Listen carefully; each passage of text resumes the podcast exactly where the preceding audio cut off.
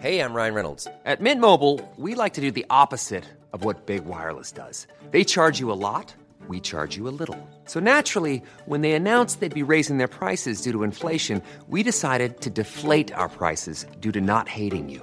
That's right. We're cutting the price of Mint Unlimited from $30 a month to just $15 a month. Give it a try at mintmobile.com slash switch. $45 upfront for three months plus taxes and fees. Promo rate for new customers for limited time. Unlimited more than 40 gigabytes per month. Slows. Full terms at mintmobile.com.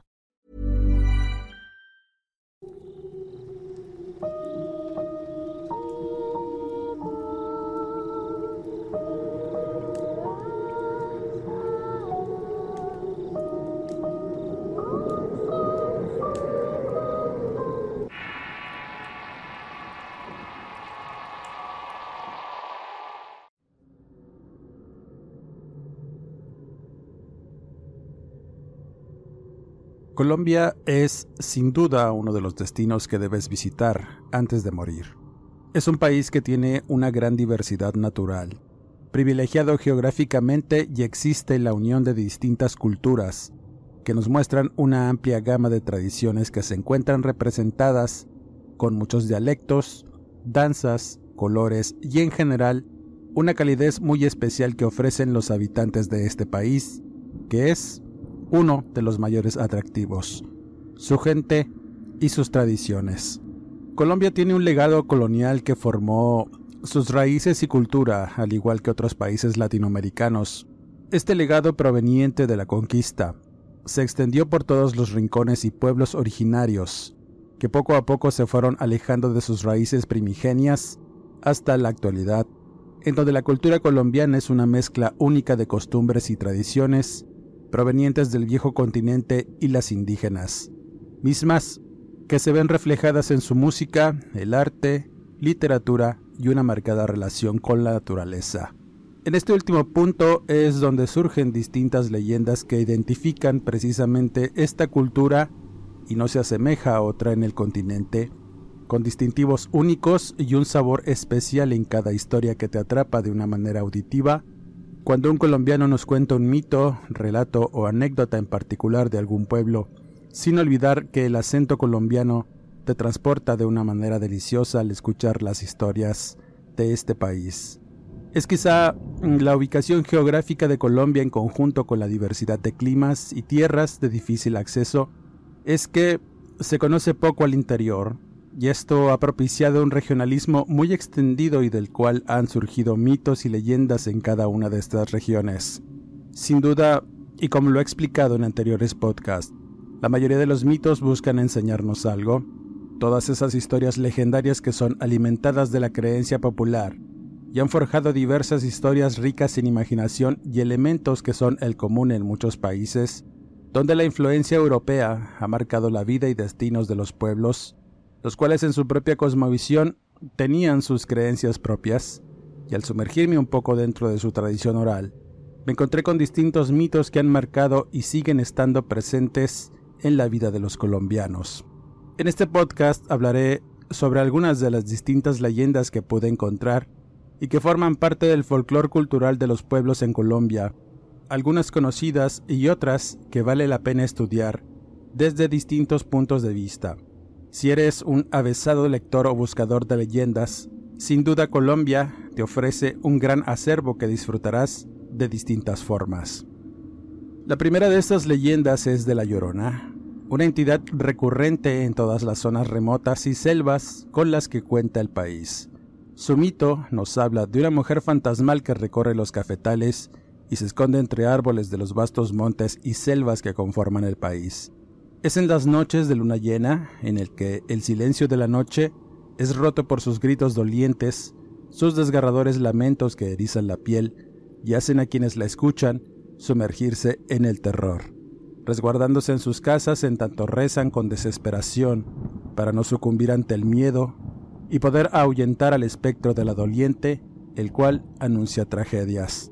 Una de estas historias sobre su encuentro le ocurre a un turista trasnochador, que había asistido a una feria cafetalera en Manizales, un municipio de Colombia y capital del departamento de Caldas, ubicado en el eje cafetero y sobre la cordillera central de los Andes, en donde se puede apreciar el famoso Nevado del Ruiz, un lugar donde también se tejen muchas leyendas locales. El hombre había llegado de visita al país, particularmente encontrarse con una mujer que había conocido en redes sociales y con la cual había quedado de verse en aquella ciudad para asistir a la feria, además del carnaval que se hacía en aquel poblado. Sin embargo, y para su mala suerte, la mujer nunca se presentó en el lugar acordado, dejándolo plantado con sus intenciones e ilusiones en un país extraño, ya que se había trasladado desde Ecuador a ese lugar para la cita. Sin más que hacer, se dispuso a por lo menos disfrutar de la feria y sus colores de carnaval y comparsas. La algarabía del gentío que rodeaba las calles lo hizo ponerse eufórico con la mezcla de bebidas y algunas sustancias, entró de lleno en la festividad y conoció a un par de jóvenes locales con los que se halló muy bien en la fiesta y el holgorio. La tremenda francachela que se pusieron los llevó a buscar algo de privacidad en las inmediaciones del Parque de los Yarumos, un lugar con vistas a la ciudad y con algunas atracciones que en ese momento estaban cerradas, salvo algunas personas que se estacionaban en las calles aledañas al parque para admirar las vistas y poder beber clandestinamente para pasarla bien, al igual que ellos. Ya entrada la madrugada y después de contarle su amarga experiencia a los demás jóvenes, el turista se quedó dormido al igual que los otros en el auto, hasta que, y debido a una sensación horrible de pesadilla, lo hizo despertar. Al hacerlo, se dio cuenta que el lugar estaba desierto y solo las luces de los postes iluminaban algo la abrumadora oscuridad del sitio. Al salir para tomar un poco de aire, se dio cuenta que las luces de la ciudad se miraban a lo lejos y la sombra de los cerros aledaños era imponente. La noche estaba húmeda y la luna llena se levantaba en lo alto, iluminando con destellos azulados los caminos sinuosos, rodeados de monte, mientras el joven buscaba un lugar para hacer una necesidad, pudiendo contemplar la tranquilidad de la noche y lo apacible de las luces tintinientes de la ciudad a lo lejos.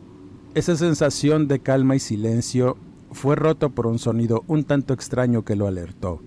En principio, el joven reveló que lo primero en percibir fue una especie de lamento sordo que surgió de entre una arbolada interminable que se levantaba por un lado de la calle que conducía al parque. Sin darle mayor importancia, continuó en lo suyo y nuevamente escuchó ese lamento, pero esta vez más cerca de donde estaba. Tan solo miró detenidamente el auto y a los otros jóvenes durmiendo y roncando, imaginando que quizás sería uno de ellos intentarlo jugarle una broma. Se apresuró y en ese momento pudo notar la presencia de una persona muy cerca de la valla perimetral. Iba caminando lento por la orilla de la banqueta, con paso lento hasta la curva de bajada en donde se levantaban unas casas cercanas a donde estaban parqueados. Al mirar mejor, notó que se trataba de una mujer de cabellos largos y enmarañados, que vestía un vestido blanco ceñido a su cuerpo delgado y frágil. Al parecer, llevaba algo entre sus brazos porque parecía cargar algo con mucho fervor. Pero lo más extraño fueron esos lamentos mezclados con sollozos lastimeros que indicaban mucha aflicción en la voz quebrada de la mujer. El turista por supuesto quiso acercarse para apoyarla. Pensaba en sus adentros que tenía un problema grave para descargarse así. Imaginando todo y las palabras que usaría para tratar de calmar su aflicción, se acercó y aún tenía los efectos del alcohol, por lo que su vista era algo borrosa y su andar algo errático y lento. Aún así, no dudó en acercarse a la aparición y preguntarle qué le pasaba, por qué lloraba así y si en algo le podía ayudar. La mujer al escuchar la voz y los pasos del ecuatoriano, detuvo su marcha para quedarse muy quieta.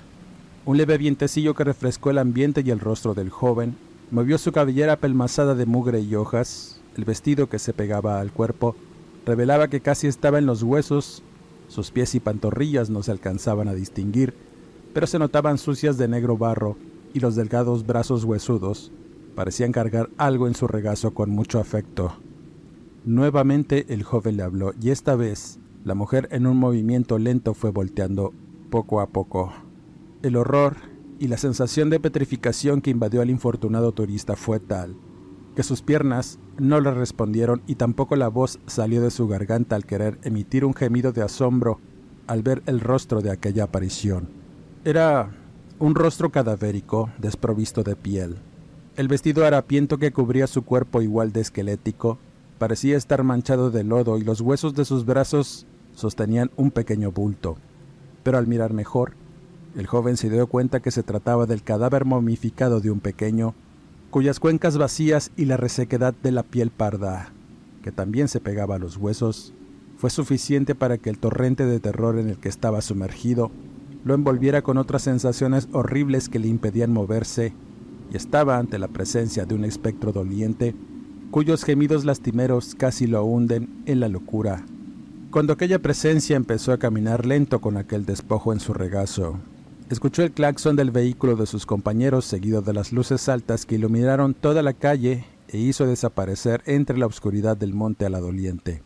Después, los jóvenes corrieron a ayudar a su compañero, el cual estaba pálido y helado sin poder mover un solo músculo. Con esfuerzo, lo subieron al coche y emprendieron la huida de ese lugar, metiéndose entre calles y sorteando las curvas del cerro donde estaban. A medida que iban adentrándose en la ciudad, el joven recuperó el aliento y comenzó a revelar el encuentro con aquella aparición. Sus compañeros le dijeron que era la llorona de los Yarumos, un espíritu que se aparecía de tanto en tanto por ese lugar, espantando a propios y extraños. Según la leyenda, la Llorona fue una mujer hermosa que enloquecía a los hombres por su espectacular belleza. Sin embargo, se enamoró de un hombre que la terminó deshonrando y engañando, abandonándola a su suerte después de enterarse que estaba esperando un hijo, y del cual no se hizo cargo dejándola con la vergüenza y una profunda depresión que la orilló a deshacerse de su vástago de una forma atroz una vez que nació. Al ver la magnitud de su crimen, decidió terminar con su vida y a partir de ahí, nunca pudo descansar en paz. Comenzó a vagar sin sosiego por caminos y cañadas, en búsqueda de redención y traer de nuevo a su hijo a la vida, atormentada por siempre a vagar por su crimen y en los delirios de una madre que cree llevar a su hijo en el regazo. Lo que verdaderamente aterra de esta entidad son sus cantos y voces fúnebres que anuncian desgracias. Las personas que aseguran haberla escuchado incluso han dicho que sus lamentos los despiertan por las noches cuando la aparición se coloca frente a las ventanas para lanzar sus gemidos lastimeros. Tan solo se coloca ahí o en medio de las veredas, perdida en el dolor y las sombras. Otras voces afirman que a veces se le puede escuchar en días de fiesta y verbena, en las que se aparece como queriendo formar parte de una vida que dejó atrás desde hace mucho tiempo. En cuanto a la apariencia, hay distintas opiniones. Unos afirman haberla visto con esa belleza que disfrutó en vida antes de cometer su crimen. Se le puede mirar caminando lento por las oscuras calles, lanzando ese lamento infanticida que corrompe la calma, y otros dicen que es un espectro aterrador cuyo rostro ha perdido la vida y la piel, revelando un cráneo blancuzco de dientes manchados y pedazos de cabello aún pegados en su cabeza. Sus quejidos han dado cuenta de muchos incautos y trasnochadores que han tenido la mala suerte de toparse con el espectro, cuyos gritos desesperados hielan la sangre. El turista, sin comprender del todo la leyenda contada por sus compañeros, decidió regresar a su hotel y no salir hasta que amaneciera para regresar a su país, al cual se llevaría un amargo recuerdo no solo por el engaño, sino por su encuentro fortuito con una de las leyendas más conocidas de Colombia, La Llorona. Este mito en particular nos remonta a la época colonial, aunque no es extraño encontrarse con seres espectrales que se lamentan y se aparecen cerca de cuerpos de agua por diversos motivos. El común son el crimen, el engaño y los suicidios. Este mito forma parte de distintas leyendas precolombinas que además de dar una advertencia, contaban distintas tragedias que tenían lugar en la vida de los mismos. Tragedias que sin duda siguen ocurriendo en nuestros tiempos y son alimento para este tipo de historias de las y los dolientes. Aunque en inicio la mezcla de creencias y culturas formaron esta aterradora leyenda, lo cierto es que aún podemos escuchar lamentos en lo silente de la noche. Aunque es evidente que se conocen distintas versiones de la Llorona, hay varios aspectos a considerar. Tiene raíces mesoamericanas, las cuales afirman que este espíritu recurrente es castigado a vagar eternamente sin descanso por haber dado cuenta de sus propios hijos, y en las distintas versiones que encontramos en Sudamérica, los menores que son perdidos por el espíritu errante son en realidad víctimas de otras personas que se los robaron o asesinaron. Particularmente en la tradición colombiana, la Llorona es un espectro errante de una mujer que lleva a su hijo muerto en el regazo y el cual es una víctima de su propia locura. Siempre oculta su rostro por vergüenza y arrepentimiento y las veces que revela su cara descarnada. Es una maldición para quien logra verla. Aunque no se conocen actos de daño por parte de esta aparición, su sola presencia y lamentos espeluznantes han provocado sustos y muertes por su tremenda apariencia. También es común que se les aparezca a hombres infieles, engañadores y trasnochadores, en general a personas que guarden algún tipo de maldad. En sus corazones es seguro que tendrán un encuentro con este espectro de leyenda. El siguiente mito colombiano también involucra una aparición femenina aterradora y que es conocida ampliamente en el país, particularmente en zonas rurales y campesinas, y me refiero a la pata sola.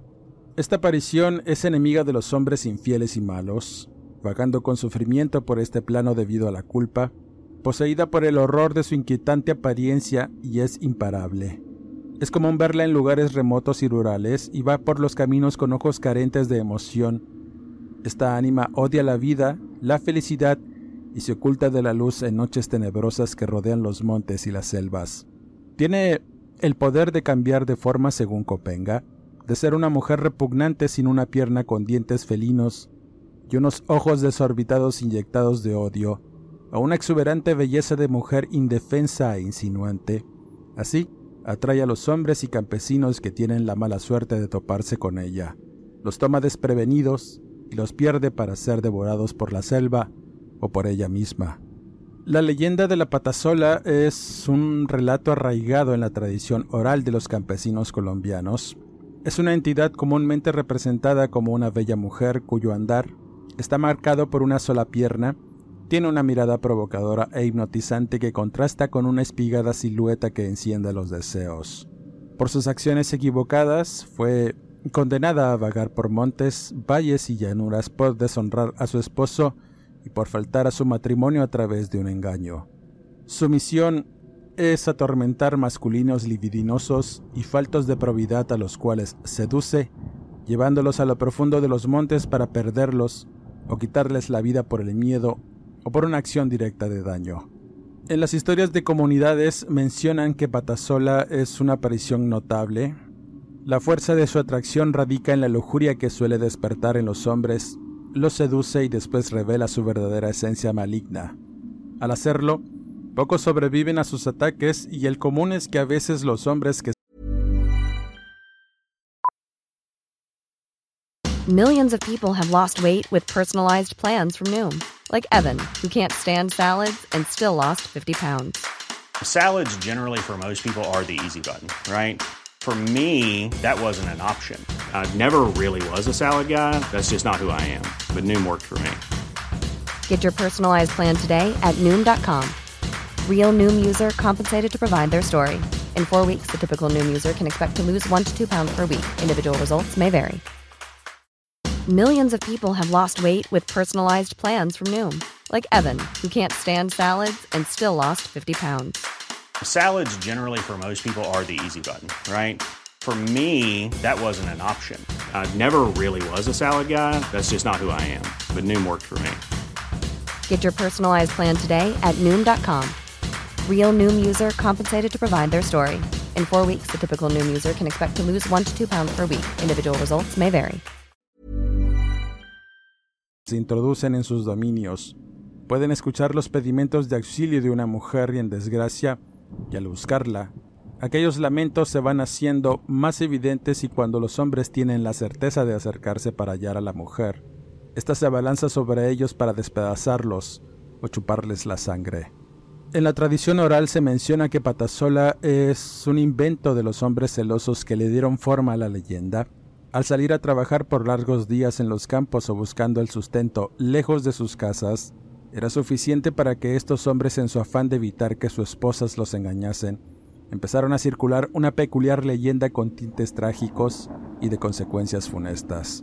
Fue en la región de Tolima Grande en la que un humilde campesino y vaquero tenía como esposa a una mujer de notable belleza colombiana, de piel morena, de abundante y sedosa cabellera negra que resaltaba por los caminos donde andaba. Vivían en la pobreza tenían tres hijos y alquilaban la tierra donde el hombre tenía una parcela que apenas les daba de comer a su familia, teniendo que buscar sustento en diversas propiedades del dueño de las tierras, haciendo diversos mandados y actividades para poder ganar algunos pesos. Sin embargo, las pasiones y el poder fueron malas consejeras del dueño de la tierra y las vidas de sus peones. Acostumbrado a tener lo que quisiera y aburrido de su vida marital, buscó emociones y consuelo a sus bajas pasiones entre las mujeres que habitaban sus tierras, por lo que no dudó en pedirle a uno de sus hombres de confianza que buscara a una mujer bonita que pudiera saciar su lujuria.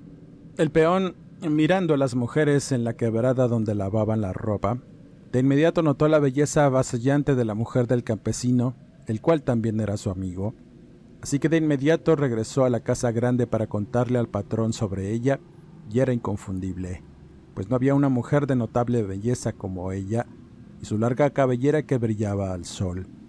Sin demora, el latifundista ensilló su caballo y fue a buscar a esta belleza para conocerla y tratar de conquistarla con halagos, regalos y mucho dinero.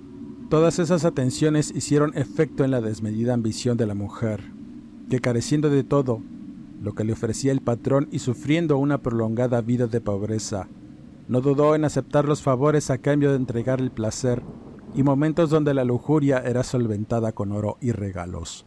Todo en desconocimiento del marido que nunca se dio cuenta del engaño hasta que llegó la temporada de las vaquerías en las que los hombres salían a los montes para traer ganados y marrón, quedándose largas temporadas en el campo, y ahí el hombre contó su desventura a uno de sus mejores amigos, precisamente ese que había señalado a su mujer ante el patrón.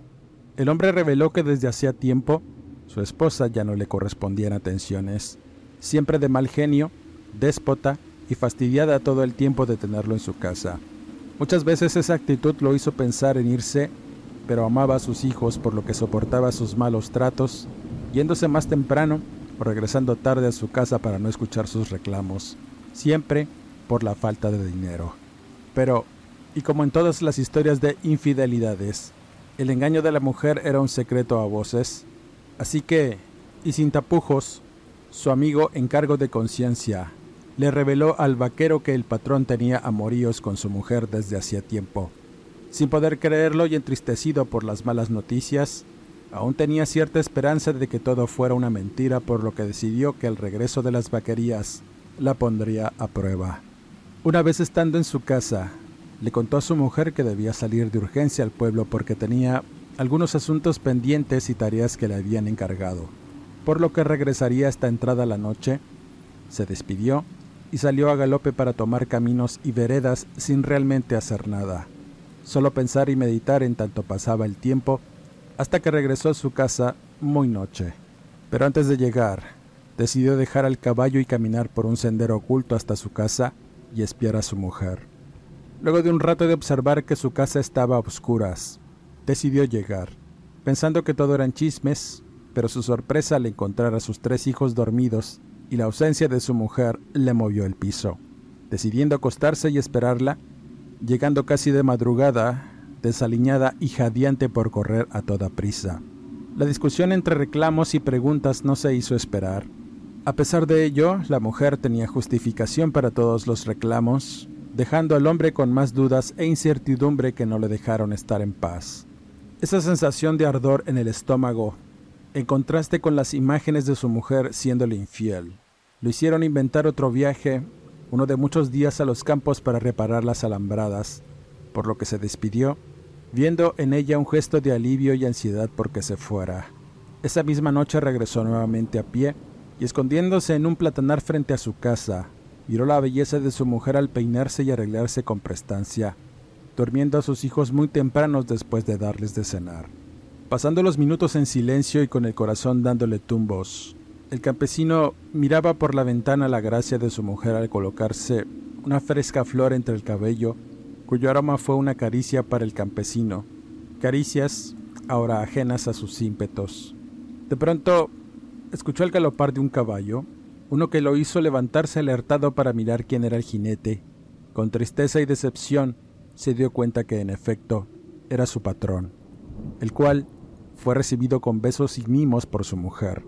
El momento de frases dulces y caricias por debajo de la falda de su mujer hizo que el hombre fuera poseído por un odio homicida, haciéndolo salir de su escondite con el machete en mano y sin darle tiempo al patrón de sacar su pistola. La fuerza del odio en conjunto con el afilado machete fue suficiente para darle un golpe de muerte al hombre al cortarle la cabeza de un tajo, la cual cayó sangrante a los pies de la perjura. Al ver la magnitud de los hechos, la mujer con horror quiso huir, pero la furia de su esposo era incontenible por lo que de otro machetazo le cortó una pierna para evitar que huyera. Viendo cómo su amada esposa se arrastraba intentando escapar, la dejó desangrarse en tanto lloraba su traición hasta que finalmente quedó tendida. La escena era atroz. El par de cuerpos muertos y el hombre afligido sosteniendo su machete fue lo que hallaron los jornaderos que detuvieron a su amigo y compañero, el cual fue enviado a la cárcel por su crimen.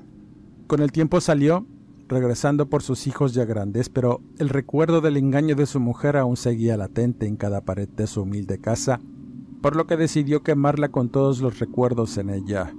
Decidió irse lejos y dejar atrás todo el dolor, pero supo que el ánima de su desleal mujer vagaba por los campos en busca de redención, espantando y dando cuenta de los infieles.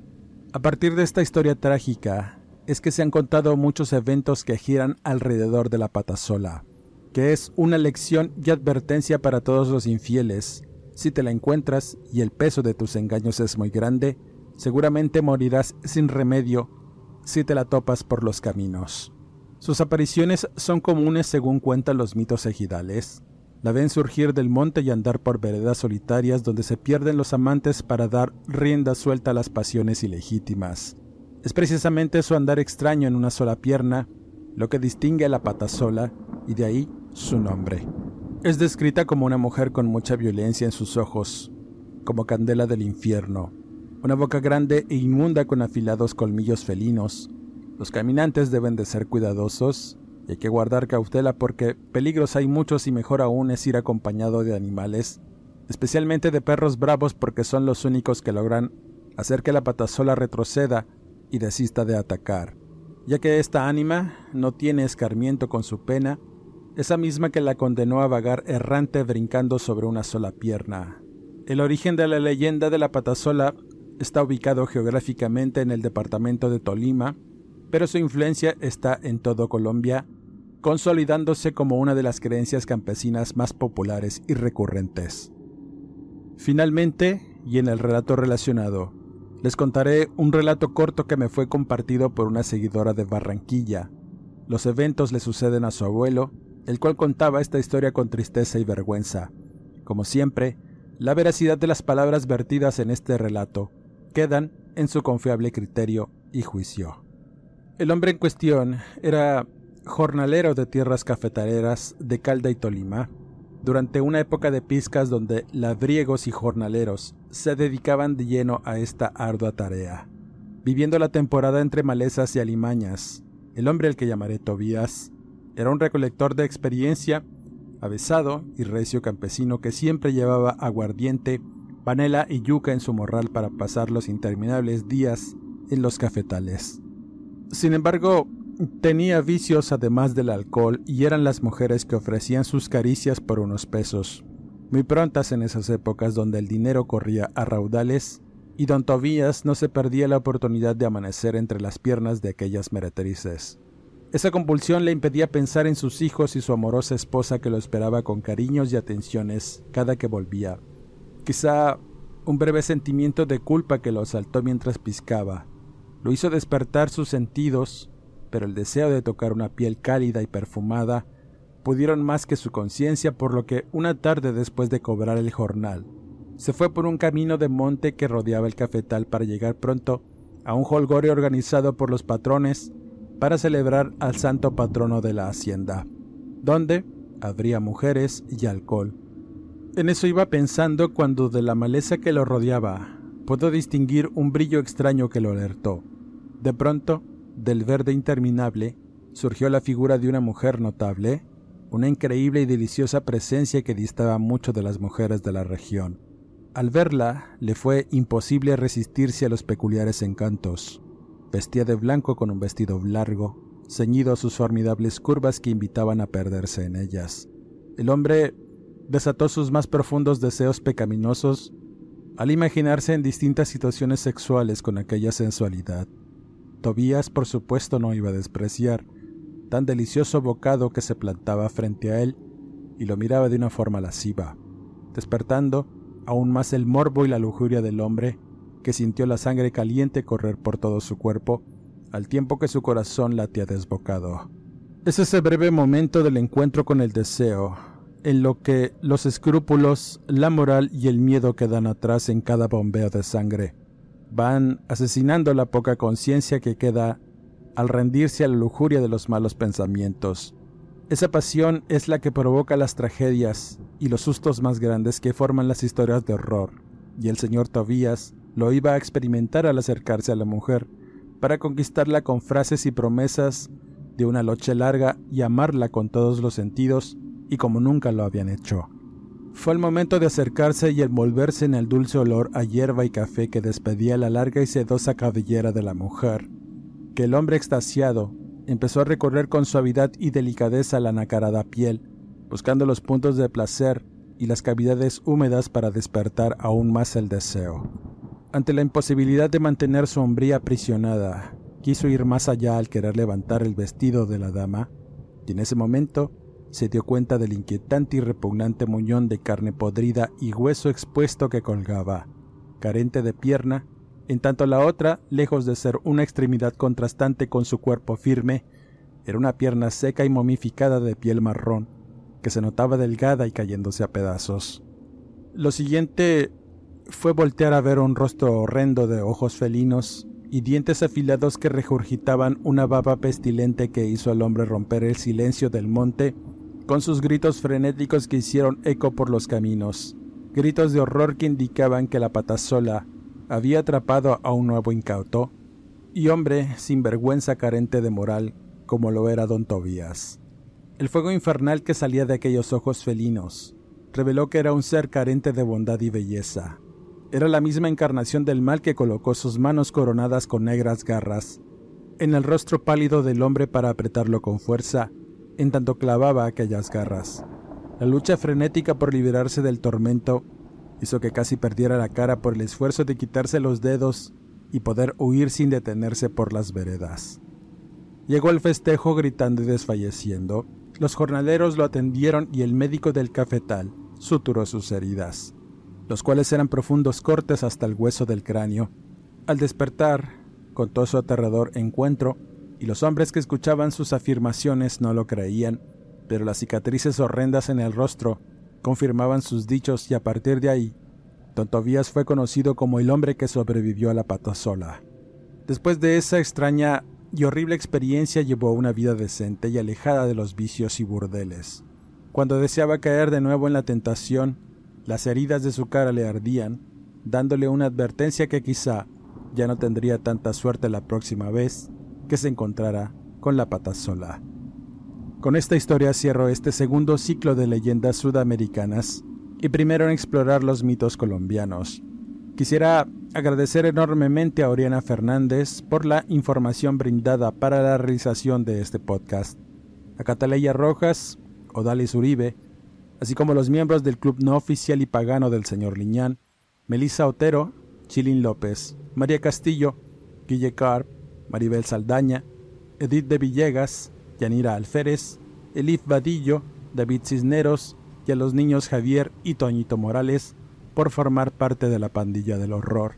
Suscríbete al canal y activa las alertas. Sígueme en redes sociales, Facebook e Instagram, donde podré responder tus comentarios y dudas. No me despido y nos escuchamos en el siguiente podcast.